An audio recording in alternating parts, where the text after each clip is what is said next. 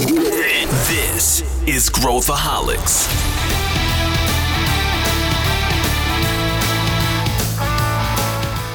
Olá, aqui é Pedro Van Gertner, sou o CEO da ACE e esse é Growthaholics, o podcast para quem adora inovação e empreendedorismo.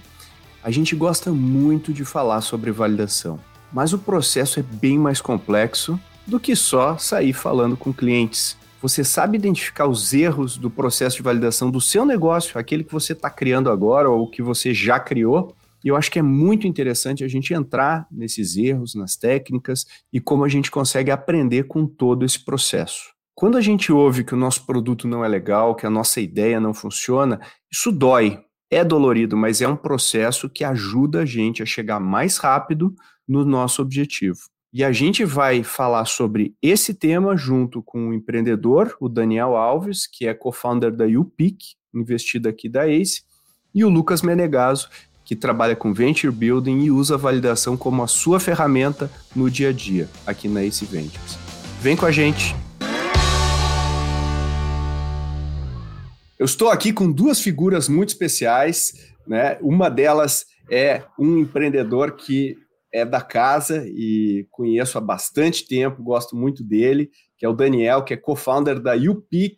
Ele já vai explicar o que, que é o negócio, como que funciona, mas eu queria primeiro dar boas-vindas, Dani. Seja muito bem-vindo ao Growthaholics. Pedro, bom dia, bom demais estar com você aqui. Obrigado pela oportunidade. É um prazer enorme estar de volta aqui, podendo contribuir com a casa que nos formou há muitos anos atrás. Boa. E eu também estou aqui com ele que já participou também, que é o Lucas Menegaso, uh, é o nosso braço direito e esquerdo quando a gente fala de uh, criação de negócios, validação de negócios, está sempre na trincheira aí e adora AI nas horas vagas. Tudo bem, Lucas? Oi, Daniel. Oi, Pedro. Oi, pessoal que nos escuta. Obrigado pelo, pelas boas-vindas aí. E sim, AI é um negócio que eu venho é, estudando aí já tem um tempo, gosto bastante do assunto. Boa. E hoje a gente vai falar sobre validação. É, é, mas antes da gente entrar em exemplos práticos de onde a gente errou, eu, eu tenho, eu vou compartilhar também alguns exemplos da minha vida pregressa, onde eu, eu também errei em validação. Eu queria só para situar o pessoal, Uh, Dani, apresenta um pouco o que, que faz a UPIC, só para o pessoal entender uh, onde que ela está hoje. Depois a gente fala da, das origens aqui do, durante o episódio, mas fala um pouquinho onde que ela está hoje para quem está aí, porque eu, eu acho que também você talvez consiga até alguns clientes nessa, nessa apresentaçãozinha básica. Muito bom, Pedro. Pedro e Lucas, mais uma vez, obrigado pelo tempo de vocês, prazer enorme. E todo o pessoal que está em casa, muito bom estar aqui hoje. É, é, muito engraçado isso que você falou, porque toda vez que a gente aparece em algum lugar, ou até que a gente vai fazer uma reunião de negócios, a gente acaba saindo com algum cliente. A brincadeira que eu sempre faço é que todo mundo mora, né? Então a gente pode ajudar sempre as pessoas a viverem melhor. O, a UPIC ela nasceu para resolver um problema bastante grande, né? No Brasil a gente faz mais de 16 milhões de reformas por ano. 90% delas não tem acompanhamento profissional todo mundo acredita que é muito caro e inacessível. E isso acabou criando um senso comum de que a ajuda profissional não seria para você, para a maior parte das pessoas. Né? E aí, de um outro lado, a gente tem um problema muito grande porque muitas pessoas acreditam que o ambiente em que vivemos ele deve ser simplesmente esteticamente lindo ou somente confortável, o que já é muito bacana, sim. Mas o que pouca gente sabe é que tudo que a gente coloca no ambiente impacta a nossa performance chega até a impactar produção de hormônios e neurotransmissores, mas essa aí é a parte muito técnica. A gente pode deixar depois para uma mesa de bar ou para um café é, para explicar um pouco melhor. O que o arquiteto de bolso faz, nós, a UPIC construiu o arquiteto de bolso, que é o nosso principal produto mais conhecido no mercado, com o objetivo de democratizar a arquitetura e o design. E hoje nós resolvemos um ambiente do seu espaço em no máximo duas horas, 100% online em tempo real. Você e um arquiteto ou designer de interiores trabalham juntos e na hora a gente vai desenvolver em conjunto a melhor distribuição do espaço, criando uma planta 2D para você visualizar como vai ficar. Perspectivas 3D e Tour 360, aquele que navega de todos os ângulos para você conseguir navegar pelo teu ambiente mesmo. E uma lista de produtos, quantidades e preços com tudo que você definiu junto ao seu especialista. Tudo isso a partir de R$ 99,00 ou até gratuitamente, de acordo com várias parcerias que nós temos, né? E aí hoje já chegamos a 47 mil ambientes transformados em mais de 12 países, mais de um bilhão de reais em produtos recomendados. A gente tem um NPS muito positivo, 94, do qual a gente se orgulha muito. 300% de crescimento nos últimos 36 meses, cinco prêmios nacionais e internacionais. Então tem bastante coisa boa acontecendo aí. Tem alguns próximos passos que logo em breve eu quero estar aqui de volta para poder contar e compartilhar em primeira mão para a galera. É, comemoraremos juntos os próximos passos e, e, assim, mas não foi sempre assim, né, Dani? Não, não, não foi sempre assim. A gente teve que passar por muito aprendizado e, e é sobre isso que a gente vai falar hoje. Quando a gente fala de validação, a validação é uma coisa relativamente nova, quando a gente fala no, no jargão aí de negócios, não era algo que se fazia uh, em, em, termos de negócio, quando a gente ia criar um novo negócio, a gente criava o famoso business plan, e esse business plan gerava a minha execução. Então eu ia lá, eu pô, preciso de uma secretária, uma sala, um, ah, vou investir nisso, tanto no produto e tal, e a gente saía fazendo. E aí o Vale do Silício veio, nos ensinou que uh, isso tudo é desperdício se não for antes validado com o nosso cliente e a gente constrói o negócio uh, a partir do input de cliente. Então eu vou, eu vou começar aqui de uma maneira mais básica, perguntando para o Lucas. Lucas, como que a gente aplica a validação? Vamos falar um pouco da teoria aqui. Como é que a, a, validação se dá operacionalmente no dia a dia? E aí depois a gente entra nos casos, e, né, porque te, quando a gente a, fala da teoria, a gente depois tem que falar que na prática as coisas às vezes não acontecem exatamente como a gente gostaria. Então fala aí, Lucas, o que, que é a validação do ponto de vista operacional? Como é que a gente pensa e faz a validação. Boa, legal. Acho que tem várias formas de você fazer uma validação, mas ela essencialmente é um teste de hipóteses, né? É, você inicia um negócio com uma hipótese, inicia um negócio com uma probabilidade daquilo ali acontecer e você vai a campo testar aquilo ali com algum método, com alguma meta e você depois vai aferir os resultados. Então é, é basicamente o pensamento científico ali, né, aplicado na prática. Você leva uma hipótese de é, potencial cliente, uma hipótese de potencial produto, uma hipótese de potencial solução e você testa isso a campo. Você pode fazer isso através de um teste de, de produto com MVP, é, você pode fazer isso através de testes de entrevistas, que você vai validar se existe uma dor dentro de um segmento de cliente que você está tá testando em potencial, uh, mas pode ser feito através de pesquisa, através de demonstração de produto, através de testes é, de fumaça, uh, através de testes um pouco mais artesanais, em que você é, faz um concierge ali do seu produto, testa a, a, a intenção de compra do cliente é, e você verifica se tem realmente um interesse é, naquele produto, naquele segmento de cliente, naquela ideia. Então você valida uma hipótese na prática. É isso aí, isso, isso, como você falou, né? Teste de fumaça e tudo mais, mas a, o passo um que, que é ouvir, é conversar e é entender e tentar in, entender para quem que eu devo vender o produto, qual que é a dor de fato que eu vou resolver e tudo mais, né? Eu vou falar um pouco sobre algum, alguns exemplos meus, mas eu queria passar para o Dani falar um pouquinho sobre como que foi a sua jornada de validação. Quer dizer, o que, que você achava que era o que que você aprendeu ao longo da jornada e como que isso foi moldando o arquiteto de bolso, que é o produto aí principal, né? É, é, e acho que vale a pena o, o, o, pessoal ouvir um pouquinho a, o pré, né? Co, como que vocês chegaram lá uh, né, no nosso escritório, o que, que vocês faziam para onde vocês foram, né? Que acho que essa é, é uma jornada muito interessante para quem está ouvindo. Essa pergunta é muito boa, Pedro porque para gente, para muitas pessoas é sempre muito desafiador falar do, dos erros, né? E nós cometemos antes de conseguir, é, de fato, encontrar o caminho, alguns bons erros por ausência de metodologia e de frameworks, né? É, tem uma fala de Freud que eu gosto muito que ela diz que as coisas só parecem simples quando não damos a devida atenção.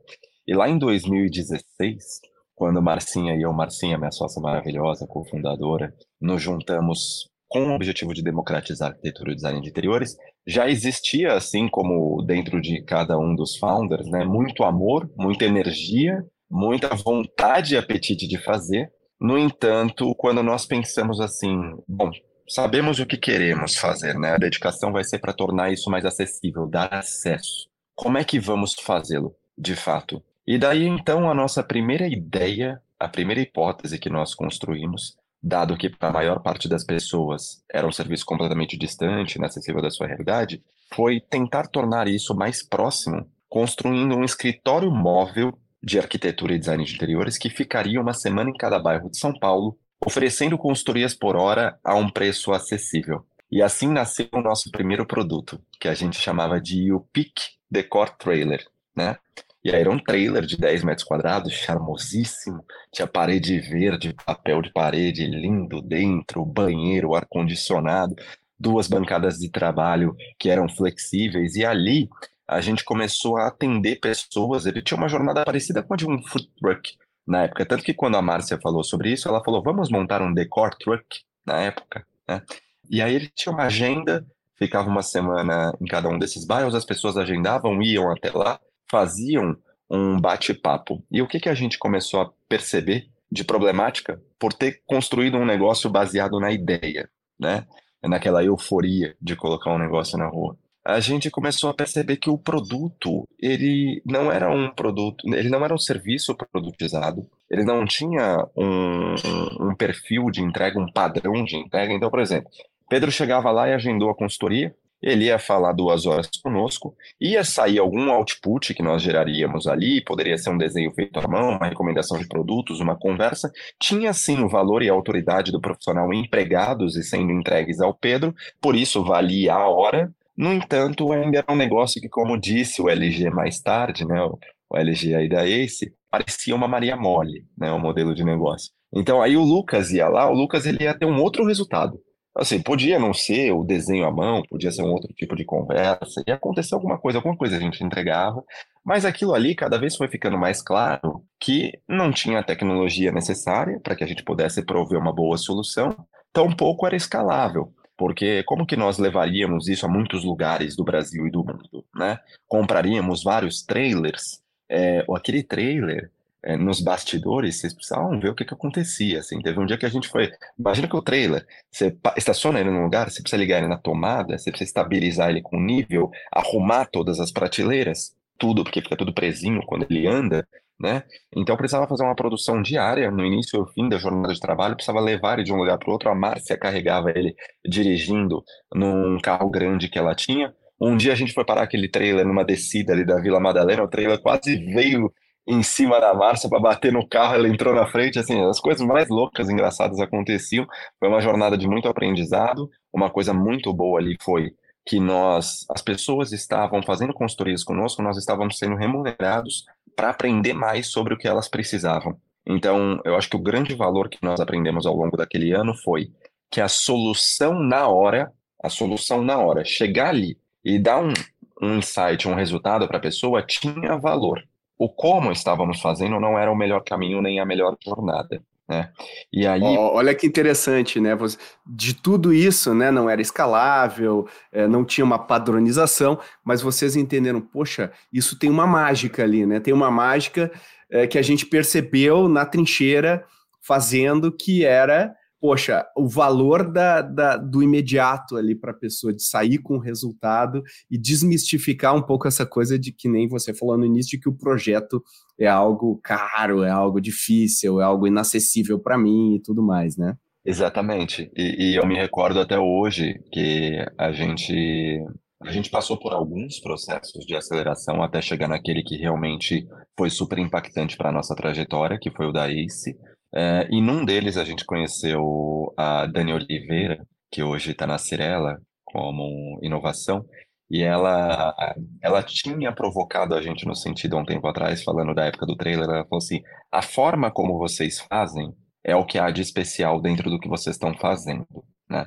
Então prestem atenção nisso. E aí mais tarde a gente chega no, no processo de aceleração da ACE, no WIP, né, Work in Progress, lá em 2017, abril de 17. E aí temos aquela conversa marcante com o LG, onde ele senta conosco e fala assim: Olha, o que vocês estão fazendo é muito legal, né? É, mas vocês querem construir um negócio que vai transformar o mercado ou vocês querem lifestyle business? Porque se for para construir um negócio que vai faturar aí o suficiente para vocês é, andarem de Mercedes e BMW, tá ótimo. A gente transforma isso aqui numa franquia, dá um jeito, arruma aqui e ali. Mas esse negócio parece mais uma Maria Mole. Então, se vocês quiserem construir alguma coisa que realmente vai transformar a forma como as pessoas consomem uh, e, e, interagem na jornada do morar, não é o que vocês estão fazendo. Aí a gente costuma dizer que esse dia, Marcinha e eu, né, porque foram algumas centenas de milhares de reais investidos no, durante um ano no trailer, é, tinha bastante dinheiro ali envolvido, tinha muito esforço, ou seja, tinha gente com vontade de fazer, mas fazendo errado, né? A gente volta para casa, quase cortando os pulsos, é, falando, bom, o que a gente faz agora, né? E aí a gente volta no dia seguinte dizendo para a LG e para vocês que já que a gente estava lá, nós realmente abdicaríamos do modelo que havíamos construído para construir alguma coisa que a gente nem sabia o que era ainda na frente, né? Então ali a gente matou aquele produto, enterramos ele. É, o trailer foi ser vendido só algum tempo depois, depois ele foi vendido. Hoje a gente lamenta ter vendido, porque queria construir um museu dentro dele ali.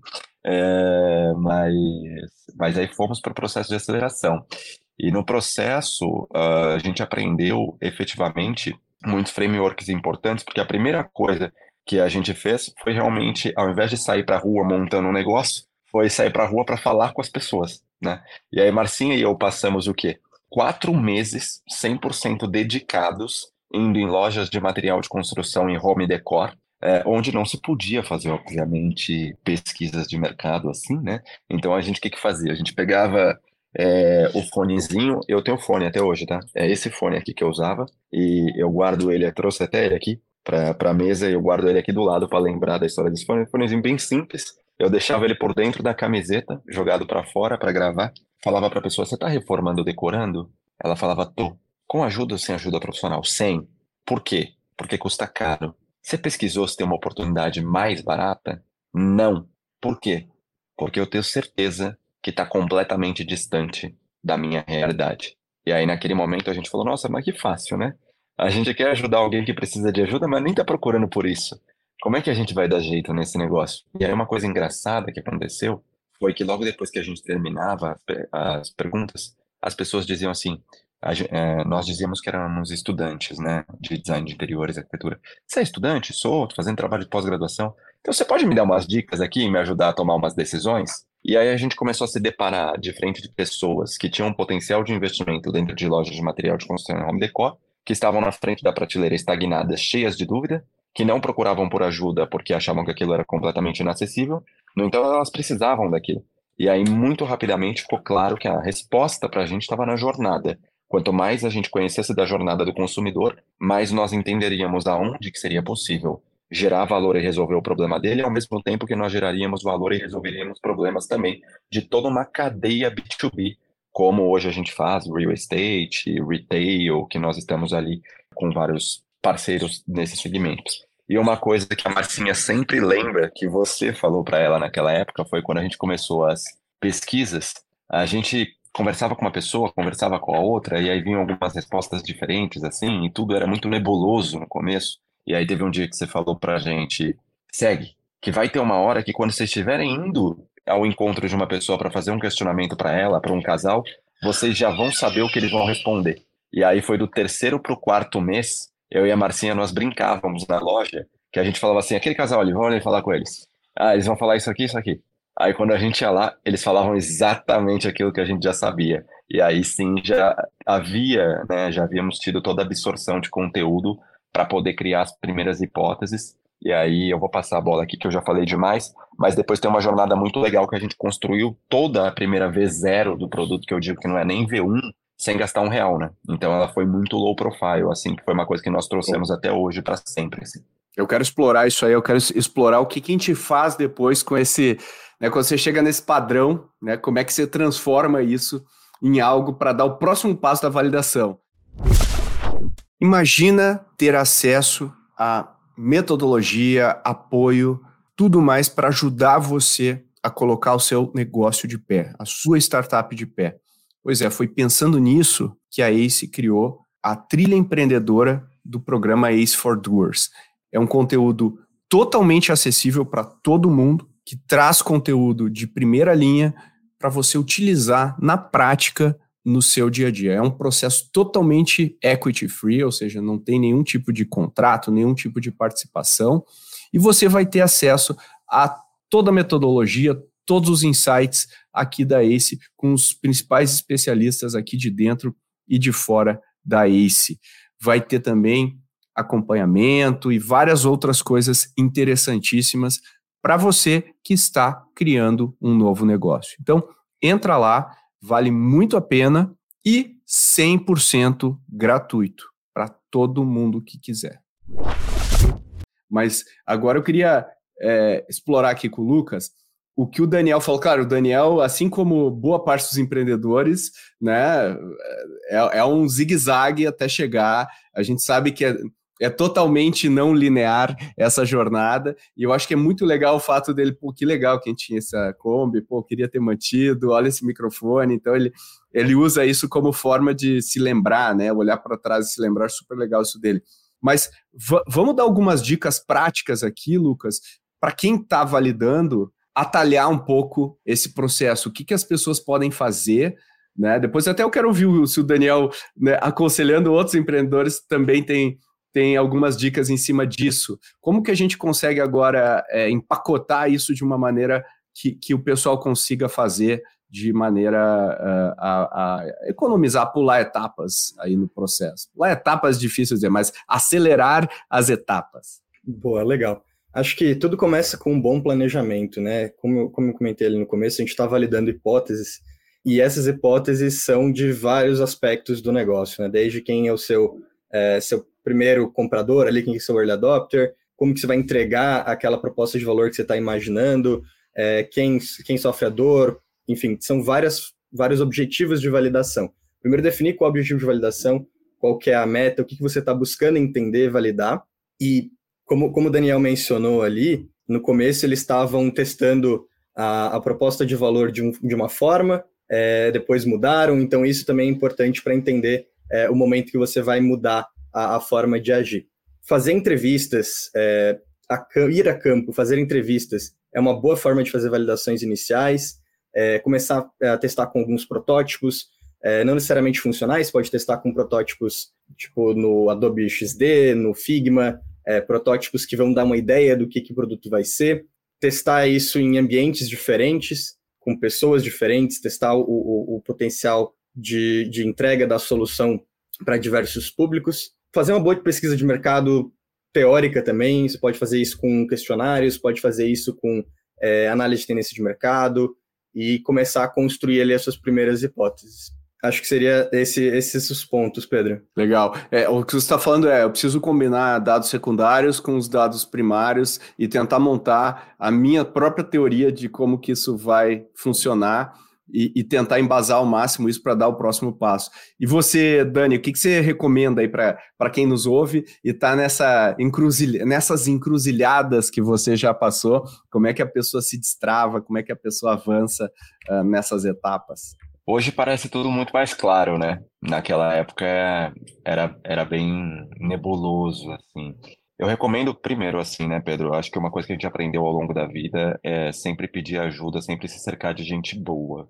Então, acho que um dos pontos mais acertados da nossa história foi efetivamente ter sido muito obcecado naquela fase de validação, a procurar quem sabia, quem poderia estender a mão para gente. Eu, eu sempre arrisco dizer que provavelmente se a gente não tivesse passado por um, e eu não estou fazendo merchan aqui não, tá? Isso está em todos os podcasts que eu participo, eu sempre falo isso em todos os lugares. Provavelmente se a gente não tivesse passado pelo programa de aceleração da ACE naquela época, a gente não estaria aqui. É, e isso por quê? Porque, como vocês mencionaram no começo do podcast, existe metodologia, existe framework, né? Então, eu sempre falo na companhia que quando a gente fala de validação, depois encontrar product market fit, é, são estágios que a gente nunca abandonará, porque a todo novo desafio e todo novo produto que a gente precisa criar, precisa ter o step de validação, precisa ter o step de encontrar o fit com o mercado. Então, como que eu olhei naquela época, né, depois de aprender um pouquinho do negócio? A gente conseguiu entender muito bem sobre a persona. Naquele momento estava muito claro para a gente. Nós tínhamos ali, principalmente no começo, os nossos early adopters eram mulheres entre 28 e 45 anos, classe média, que é, tinham uma jornada onde começavam a pesquisar inspirações em Pinterest, Google, Instagram e elas iam adquirindo maturidade sobre o gosto. Então ficava-se todo dia assim pensando e sonhando com a casa ideal. E aí aquilo ficava no mundo das ideias. Depois o segundo passo era procurar nos principais é, varejistas online quem tinha produtos parecidos com aquelas inspirações. Então ficava tentando conectar a inspiração com o que o mercado oferece de opções. Só que quando se encontrava algumas opções, sofá, revestimentos, cadeiras, etc., três dúvidas paralisavam o consumidor. É, será que esse sofá com essa mesa, com essa cadeira que eu vi em inspirações diferentes, eles combinam entre si? Será que esse sofá, essa mesa, eles cabem aqui no ambiente? Será que esse sofá, essa mesa, essa cadeira, esse revestimento, tudo que eu preciso comprar, ficam no meu orçamento? Então, será que cabe, combina e fica no meu orçamento? São três perguntas que paralisam o consumidor naquele metade da jornada que depois o impedem muitas vezes de dar o próximo passo por insegurança. Então, por isso que as pessoas estavam paralisadas ali na frente da prateleira, porque elas estavam vendo o produto real, pensando na inspiração, pensando em tudo que elas já tinham visto de oferta no mercado e sem saber tudo que elas precisariam para o próximo passo. E aí precisava da figura de um especialista e aí entender tão bem. O primeiro passo que nós fizemos foi entender e se aprofundar muito na pessoa para que a gente tomasse decisões de desenvolvimento de produto, porque uma das dúvidas que nós tínhamos no passado e que elas surgiu em todas as rodadas de investimento, fomos questionados sempre, era se a gente não deveria ter criado um serviço autogerido, absolutamente autogerido, que não tivesse o capital humano dentro da solução, e hoje a gente tem muita convicção, sim, que a gente fez exatamente a trajetória que deveria ser feito por ouvir muito bem os clientes, depois de entender a persona, o ICP ali, a gente foi debruçar em construir o produto, e o produto ele foi construído pelo próprio consumidor, tá? A Marcinha e eu conseguimos tirar, colocar de lado uma coisa é, que é muito difícil às vezes, que é, é o ego, né? Porque as pessoas tendem a querer que a sua própria ideia dê certo e é aquele negócio, se você for apaixonado pelo teu produto, você considerar que teu produto é teu filho e disser que teu filho é feio, você não vai gostar. Então, quando o LG disse aquele dia que o trailer parecia a Maria Mole, é claro que a primeira coisa que a gente fez foi falar assim, meu Deus, como tá falando isso no nosso negócio? E no segundo foi, que bom que ele falou isso no nosso negócio né? Senão, quanto tempo a gente ficaria insistindo, talvez, num produto que não fosse transformador para o mercado? E aí fomos debruçar na solução, e aí, com muita humildade, a solução foi sendo construída baseada nos feedbacks do consumidor. Quer que eu fale já de como que a gente validou ali o produto? Toca a ficha, Coco. Explica um pouquinho a validação e, e o, o, próximo passo depois de pegar os insights que você tirou, né? Os, os aprendizados, os padrões que você tirou de, de, nessa, nessa etapa anterior. Que que é? Depois de entender o consumidor, a gente levantou as hipóteses. A primeira hipótese era. Então, assim, para a galera que está em casa, se for organizar um mapa mental ali do que a gente fez, tá? Aí, claro que o Lucas e a Ace vão ter toda a metodologia completa. É, mas o que a gente fez foi montamos ali, debruçamos no consumidor, entendemos tudo que ele sentia de muita dor e aonde que doía efetivamente mais e doía muito gastar o dinheiro errado, né? O tempo e o dinheiro errados para depois colocar um revestimento na sua casa, olhar e falar, meu Deus, ficou muito ruim. As pessoas ficavam completamente frustradas com isso e elas ficavam com medo de continuar a reforma. Então, é, tem muitas dores, mas a gente percebeu que o momento da compra errada e o da frustração era realmente impactante. Então, a gente falou, bom, como é que será que a gente consegue prestar uma consultoria, um apoio para esse consumidor e tornar isso muito acessível ao ponto de talvez alguém pagar por isso. Porque a gente viu que o consumidor, naquele momento, ele achava que o arquiteto de design de interiores era tão caro que, mesmo que você falasse para ele que seria um real para ele comprar, ele não acreditava, ele não queria. Então, a gente queria construir um modelo de negócio que, no primeiro momento, pudesse ser gratuito para o consumidor e beneficiasse alguém. E aí, a gente foi desenvolver a V0, né? Na V0, como é que começou? Eu ia para frente de uma loja de material de construção, ou home decor, ali, e aí, nesta ocasião, na verdade, a primeira, primeiríssima foi uma loja de decoração que tinha em torno de 15 metros quadrados, aqui não, 35 metros quadrados. O pessoal em casa vai entender que eu estou dando a metragem da loja, já vai encaixar logo na frente. E eu ficava na frente e fazia a mesma pergunta da época da validação. Você está reformando ou decorando? Tô. Com ou sem ajuda? Sem. Por quê? Porque custa caro. Você pesquisou se tem uma oportunidade barata? Não. E se eu te disser que você pode ter ajuda hoje, profissional? Você vai ter um profissional aqui na loja para poder te apoiar. Só que a gente queria validar esse profissional online agora. Então, o que, que acontecia? A Márcia estava nos fundos da loja, com um computador escondida, conectada à internet. E aí a pessoa me dizia o nome, o e-mail, o telefone dela, eu submetia isso dentro de um formulário do Google, completamente gratuito, caía no Google Sheets para a Marcinha que estava lá atrás, a Márcia adicionava essa pessoa no WhatsApp, enquanto essa pessoa entrava na loja, aí a Marcinha começava a falar com ela. Bom, o que, que você está precisando hoje? E aí a gente deixou completamente livre no primeiro momento. As pessoas iam buscar sofá, iam buscar uma outra coisa, e aí já nasceram logo os primeiros problemas que a gente percebeu na época. A loja pequena tinha um período menor de permanência dentro dela. Então as pessoas começavam a falar com a gente enquanto estava na loja e logo saíam da loja né? E depois elas iam chamar a qualquer momento. Então, logo no começo, a gente percebeu que a gente precisaria criar uma estrutura muito grande para que qualquer pessoa pudesse nos chamar a qualquer momento. A gente precisava ficar, eu e a Marcinha ficamos ali três, quatro meses durante a validação, pregados na frente do computador, porque se meio-dia, meia-tarde ou meia-noite caísse alguém, a gente tinha que responder. Né? Então foi uma problemática do começo. A gente elaborou melhorias para o segundo passo. Vamos procurar uma loja de metragem maior, porque a, a, hipótese naquele momento era que a gente ajudasse um consumidor, ele pudesse fazer melhor as suas compras, então precisava do ambiente da loja, vamos procurar uma loja maior, vamos definir um tempo de consultoria. Definimos um tempo máximo de três horas de consultoria e fomos parar num MVP lá dentro da Tokstok. Aí a Tokstok era uma loja que já tinha tempo de permanência de é, uma hora e 45 minutos, era uma coisa grande, assim começamos a validar na Tokstok e percebemos os próximos problemas. Quais eram os próximos? As pessoas ficavam cansadas em três horas de consultoria, era um tempo muito grande, também era um tempo superior ao da loja, e nesse momento a gente fez uma mudança é, que foi fundamental. Ao invés de eu usar um formulário do Google para capturar as informações do consumidor para conectar com o arquiteto ou designer de interiores ali, a gente criou um robozinho na época que ela escaneava, já abria a conversa, o chat com o robozinho, ela mesma fazia o cadastro e com isso eu podia ficar mudando diariamente a jornada do robô. E teve um dia que a gente colocou um botão: eu quero comprar hoje ou eu prefiro agendar a minha consultoria. E 60 e poucos por cento das pessoas clicaram em agendar a consultoria. E a gente falou: olha aqui, a gente se matando para fazer o negócio na hora quando a pessoa prefere agendar no ambiente fora da loja, num primeiro momento. E aí começamos a fazer consultorias agendadas e reduzimos para duas horas. Aí foi mais uma melhoria. Daí, então, dentro dessa melhoria, as pessoas falavam conosco que nós ainda não tínhamos tecnologia. Então, a gente fazia uma plantinha 2D no AutoCAD, aquela chapada que o consumidor final não entende. E aí ele começou, e era só isso, tá? Era conversa com o arquiteto e o 2D. Aí a pessoa falava, não consigo entender esse desenho. Aí a gente falava, ih, estão querendo um 3D, eu acho, hein? Ah, como é que vai fazer um 3D em duas horas? Meu, meu Jesus Cristo. Como é que faz um 3D em duas horas? Não dava. Aí a gente foi procurar tecnologia para fazer um 3D em duas horas. Conseguimos fazer um 3D em duas horas, já saía a planta 2D também, e recomendamos os produtos ao longo da conversa. E as pessoas disseram assim: Mas vocês recomendam os produtos dentro da conversa? E depois eu tenho que ficar subindo o histórico todo para ver o que, que a gente definiu. Bom, elas querem a lista de compras. E para um arquiteto ou designer de interiores, é muito óbvio que quando você vai fazer um projeto para alguém, você tem que entregar 2D, 3D, lista de compras e mais um arcabouço gigantesco de, de outputs. Só que o que a gente queria ali não era conduzir o produto com o que a gente achava, mas sim com o que a pessoa essencialmente pedia.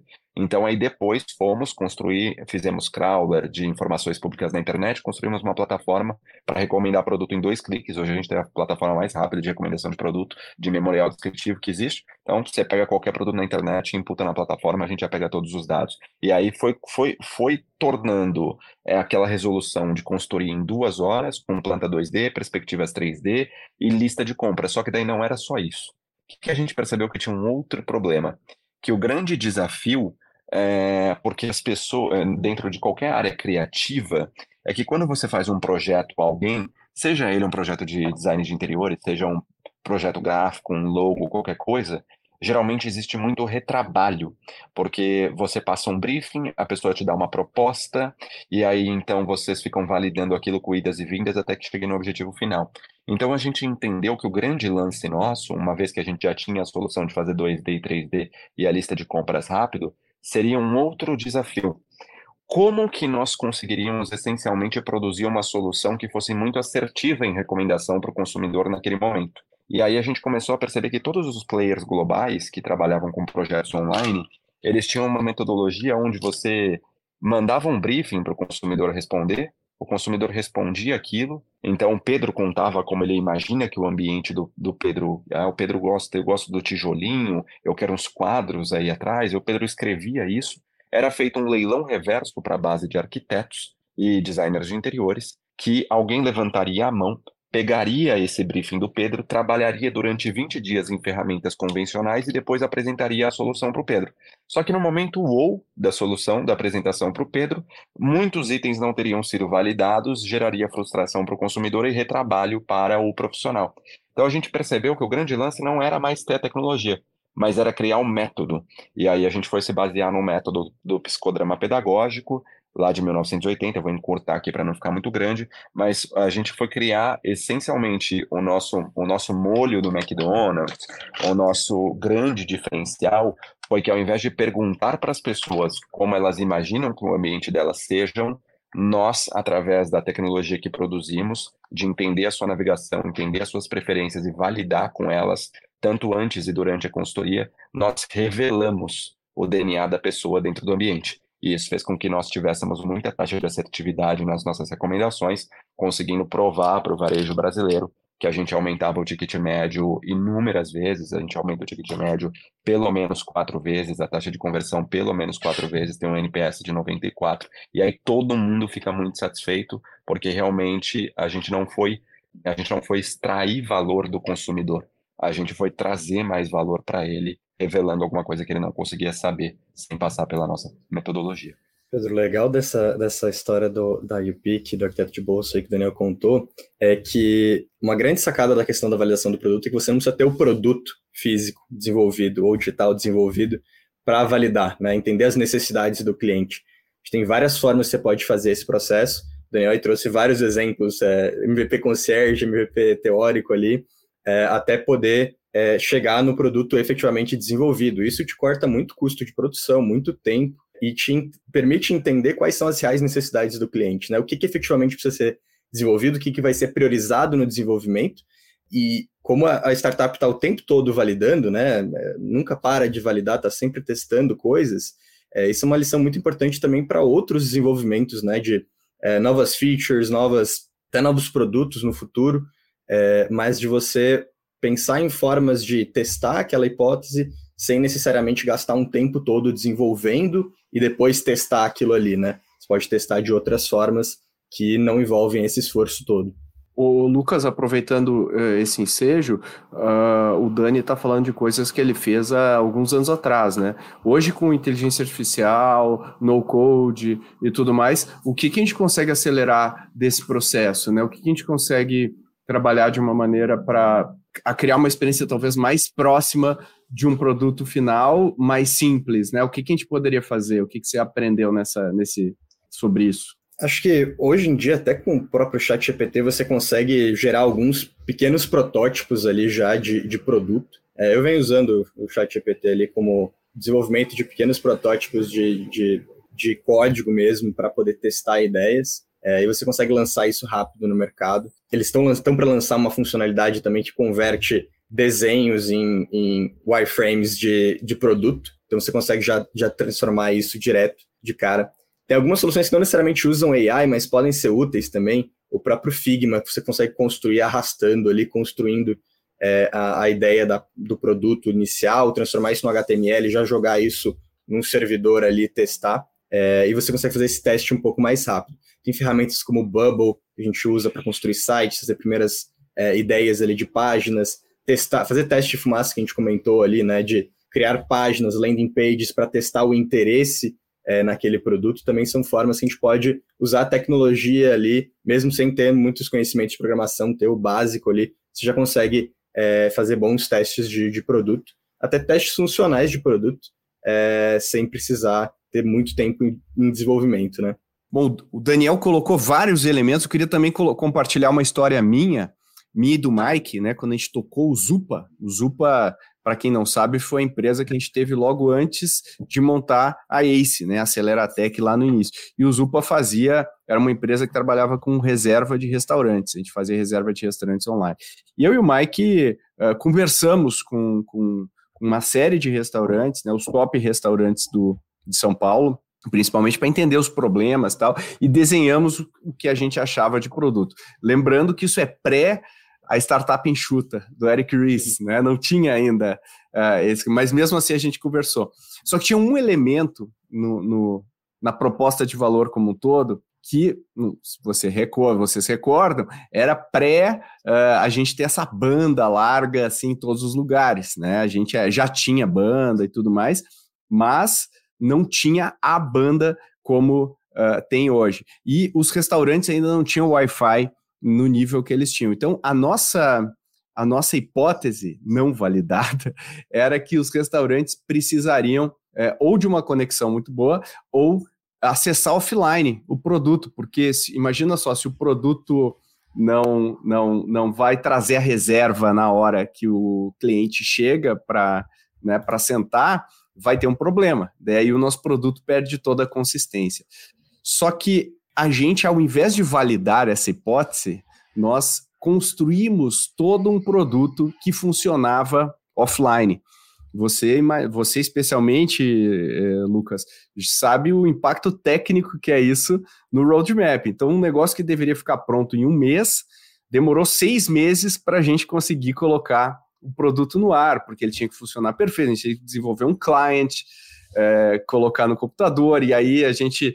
Isso causou uma série de problemas, porque os diferentes computadores que os restaurantes tinham, né, tinham diferentes é, também performances do produto. É, nosso suporte ficou muito mais caro, muito mais intenso. E logo na sequência do nosso lançamento apareceu um concorrente que fazia isso de uma maneira muito mais simples, totalmente no, uh, no browser, totalmente online e funcionava perfeitamente. E os restaurantes, ao invés de ficarem com problemas com Wi-Fi, eles simplesmente contratavam um Wi-Fi ali porque eles iam contratar de qualquer jeito. Então a gente perdeu seis meses. Uh, teve que desenvolver um produto depois muito mais simples para conseguir concorrer de igual para igual com o outro concorrente que entrou e uh, isso é um exemplo claro de, do impacto que a não validação ou tirar as coisas da nossa própria cabeça tem no resultado final uh, do, do, ritmo da empresa, do, da duração da empresa, né? E eu acho que isso aí é uma, é uma grande lição também para o pessoal que nos escuta aí, é que a gente tende muito a subestimar o tempo e os recursos que são necessários para fazer uma validação. A gente acha que, pô, desenvolve aqui alguma coisa, um produto, uma ideia, vou testar ali, em um mês vai dar um resultado, vou conseguir vender, blá, blá, blá. e aí que muita startup acaba queimando caixa por mais tempo do que imaginava e acaba não conseguindo validar o produto ou não sobrevive até conseguir validar o produto, a ideia e tudo mais. E, e isso ocorre também em, em, diversos momentos, né? Quando você vai vai aumentando, a empresa começa com um produto só, né? Toda startup começa com um produto só nas fases iniciais. E, e eu vejo um erro muito comum sendo cometido, que é a empresa começar a querer desenvolver um segundo produto sem ter o primeiro produto ainda é, bem encaixado, né? Querer começar a fazer um exploration sem ter feito um exploitation bem feito, né? Explorar é, a ambidestria ali que a gente fala muito no, no, ambiente corporativo, principalmente, né? Que a empresa já tem um negócio tradicional e quer aí começar a inovar e, esquece desse, desses custos envolvidos e do tempo envolvido em fazer uma validação e acaba comprometendo até o próprio foco do time e o foco dos, dos founders ali em desenvolver outras validações, né? Uh, e acho que um, uma outra coisa também que a gente aprendeu aqui em estúdio foi bem, bem interessante é essa questão do, do quão preparado o mercado está para receber a solução, né? O tempo de, de outros fatores que envolvem. Você comentou ali que o produto foi feito para offline, aí chegou um concorrente, começou a trabalhar online, é, e tem o caso contrário também, que você imagina que o teu cliente já está acostumado com uma tecnologia ou está acostumado com é, alguma forma de fazer as coisas, quando você vai a mercado, você descobre que não é bem assim, né? Você imagina, você, às vezes você olha lá, putz, tem software aqui que o cara usa que é dos anos 2000, que é década de 90, e que o cara ainda usa. E, e você está querendo plugar aqui uma inteligência artificial com machine learning, não sei o que, dentro daquele, daquele processo. É, então tem que entender também um pouco de não só quais são os seus concorrentes diretos em relação ao que você faz, mas também são os indiretos. Qual é a forma que o cara está fazendo é, isso hoje, qual é a forma que ele está resolvendo o problema hoje, é, e como que você vai melhorar, e quantas vezes você vai melhorar aquilo ali, para entender como que você pegar aquele produto nas mãos, aquela, aquela proposta de valor nas mãos do seu cliente. É, ou seja, né, às vezes a gente acha que a gente está correndo, que a gente está andando rápido e a gente está pulando etapas de validação e na verdade a gente está indo muito mais lento do que a gente poderia ir se a gente concentrasse na validação, nos pontos mais importantes aí para a gente, das hipóteses mais importantes, né? Validar daquela que é mais crítica para menos crítica. E às vezes a gente fica validando coisas intermediárias, coisas menores.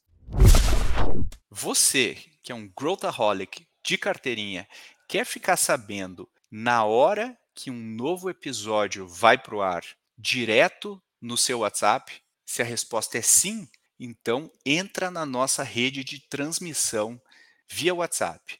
É o alerta mais rápido que você vai receber sobre o nosso podcast e outros temas importantes. E você pode compartilhar esse link com quem você quiser. Essa é a hora de convencer aquele seu amigo ou amiga a ouvir o podcast. É gratuito e feita com muito carinho para você. Te vejo lá. Bom, a gente está chegando aqui no final do episódio e eu queria agradecer muito a participação aí do meu amigo Daniel. Obrigado aí por tirar né, um pouquinho de tempo aí no meio da tua, dos teus mil projetos aí por segundo que você entrega para compartilhar aqui com os nossos ouvintes.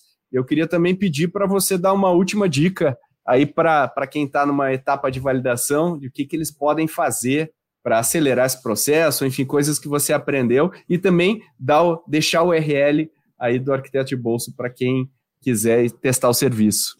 Perfeito. Pedro Lucas, obrigado pela oportunidade. E acho que é algo que vocês nem precisam me agradecer pela participação, porque eu digo que ao longo da jornada empreendedora a gente recebe muita ajuda e muito apoio, e sempre que possível é importante a gente devolver para o mercado. Então, qualquer empreendedor, qualquer pessoa que tiver dúvidas também sobre validação, é, e precisar trocar um papo, bater uma ideia, é, tiver aí com algum tipo de angústia sobre isso, nos procurem sempre, que a gente gosta sempre de construir uma rede de apoio de empreendedores, porque acredito, assim como a isso, que essa é uma forma de transformar o Brasil e o mundo. Né? Uma, uma coisa que eu lembrei aqui que a gente fazia, depois que a gente começou a ficar assim, obcecado por framework, depois de ter passado pela ICE, né? Então a gente foi lá, validou o ICP a persona, validou o produto, depois a gente validou o canal de distribuição, validou o modelo de negócio, fizemos esses quatro pilares bem bonitinhos, assim. Eu costumo dizer que na trajetória da, da UPIC, do arquiteto de bolso, a gente passou direitinho pela rodada do Problem Solution Fit, depois a nossa rodada de construção de produto, depois Product Market Fit, agora estamos em Growth, então vem coisa nova aí. É, então fizemos toda a literatura, assim, sabe? E nos frameworks também. Uma coisa que a gente usava era um case do Superhuman, aquele e-mail super rápido e tal, que o pessoal conhece por aí, né? Que ele usou uma metodologia baseada do Sean Ellis, lá do, do Growth. Ele falava assim, eu até deixei anotado para não esquecer aqui. Você fazer quatro perguntas para os seus consumidores, né? Quando você está validando ali. Que tipo de pessoa você acredita que mais se beneficiaria aquilo? Na verdade, eu pulei a primeira pergunta aqui, tá? A primeira pergunta, é quando você já tem o produto, é o quão desapontado você ficaria se o teu produto não existisse mais, né? E aí depois você segue é, fazendo a segunda pergunta, que tipo de pessoa você acredita que mais se beneficiaria? Qual que é o principal benefício que você enxerga no produto? E como nós podemos melhorar o produto? E a gente faz isso aqui, assim, é, quinzenalmente dentro da companhia, com o nosso produto. Até hoje, eu nunca mais deixei de falar com os nossos consumidores. Toda semana eu falo com os nossos consumidores. Se tiver um detrator, é, a gente tem um NPS muito alto, felizmente, mas quando tem um detrator, alguém que fica muito insatisfeito com o serviço, eu ligo pessoalmente. Se tiver um reclame aqui, vocês podem ver nosso reclame aqui. A gente bateu 10 barra 10 no reclame aqui. Tem pouquíssimas reclamações, mas a gente é super é, disponível com isso, porque eu faço questão de manter essa cultura e falo para todas as nossas lideranças. Quando a gente está numa reunião, todos nós somos representantes dos nossos clientes. Então, as nossas opiniões, elas são, são muito importantes pelo track record que nós possuímos. Mas a grande verdade está lá dentro do consumidor. Então nunca os abandonem, né? Nunca deixem de falar com ele do início ao fim. Então semanalmente eu tenho horário reservado na minha agenda e a gente brinca quando está dentro das reuniões de colocar até um e-mail dentro da reunião, dentro do meeting, representando o cliente para que ele tenha voz de fala, sabe? E aí a gente fazendo isso fica muito mais fácil de tomar decisões ao invés de ficar imaginando milhões de coisas, hipóteses, ideias simplesmente da tua cabeça. Né? Então, essa dica que eu queria deixar para a galera aí, espero que vocês possam curtir muito a jornada, porque ela vale a pena. Deixa, deixa como é que o pessoal pode usar aí o serviço. Ah, o arquiteto de bolso. arquitetodebolso.com.br e todas as nossas redes sociais, Instagram, YouTube, TikTok, todas elas são arquiteto de bolso também, o Pinterest. Então vocês vão encontrar muitas inspirações no Pinterest, muita educação dentro do Instagram e do YouTube, através de morar melhor, ser protagonista do seu ambiente, e o nosso site, obviamente, todas as explicações e as ofertas, e aproveitem porque sempre tem alguma coisa muito especial lá, além de já ser o mais rápido e o melhor preço do mercado, a gente prepara sempre condições especiais para cada período do ano. Boa. Muito obrigado, Dani. E agora passo também agradecendo o Lucas Menegas. Obrigado pela sua participação, Lucas. Obrigado, Pedro, pelo convite. Obrigado, Daniel, por ter dividido aí a mesa conosco. É, queria agradecer aí o convite, deixar como, como uma dica aí para o pessoal não perderem o foco na validação. Né? Sempre tenham, desenvolva a validação com um foco em mente, com um fim em mente, e entenda que o processo de validação ele é contínuo, ele não acaba. Então, como o Daniel comentou ali, é, eles estão sempre é, revisitando e reanalisando o processo que foi feito de validação e melhorando isso conforme o tempo. Então o processo não acaba, ele só vai se aprimorando com o tempo. Obrigado aí Boa. pelo convite, Pedro. Valeu. E aí, você gostou desse episódio? Se você curtiu e tirou insights importantes para a sua jornada, seja uma jornada corporativa, onde você está intraempreendendo, seja você que está montando um negócio, esse tipo de conteúdo a gente acredita que é fundamental para a gente conseguir impactar mais pessoas e chegar mais rápido e com mais qualidade nos nossos objetivos. Se você gostou dessa abordagem, eu tenho certeza que você vai gostar do episódio 197 foi um episódio focado em mentorias, onde a gente respondeu algumas questões que a própria audiência do Growthaholics enviou para a gente. E se você também tem questões que você gostaria de abordar, sugestões, sugestões de assuntos, mande e-mail para podcast.goace.vc, que a gente vai ler e estudar com todo carinho. E eu aproveito para pedir os 30 que eu sempre peço aqui. São 30 segundos do seu tempo que ajudam muito a gente a atingir mais e mais pessoas. A gente quer que o conteúdo que a gente faz consiga ajudar cada vez mais pessoas pelo Brasil afora. E a sua ajuda é fundamental. Se você parar 30 segundos para compartilhar nas suas redes, compartilhar no, no seu Instagram, no seu LinkedIn, isso ajuda a gente ter muito mais alcance, muito mais credibilidade no mercado. E se você compartilhar nos seus grupos de WhatsApp ou para pessoas individualmente que você acha que podem se beneficiar desse conteúdo, isso também ajuda. Então, vamos parar 30 segundos juntos aqui e compartilhar o Growthaholics onde você quiser. Isso ajuda todo mundo que faz um super trabalho toda semana para entregar um episódio novo para você. Valeu e até a próxima.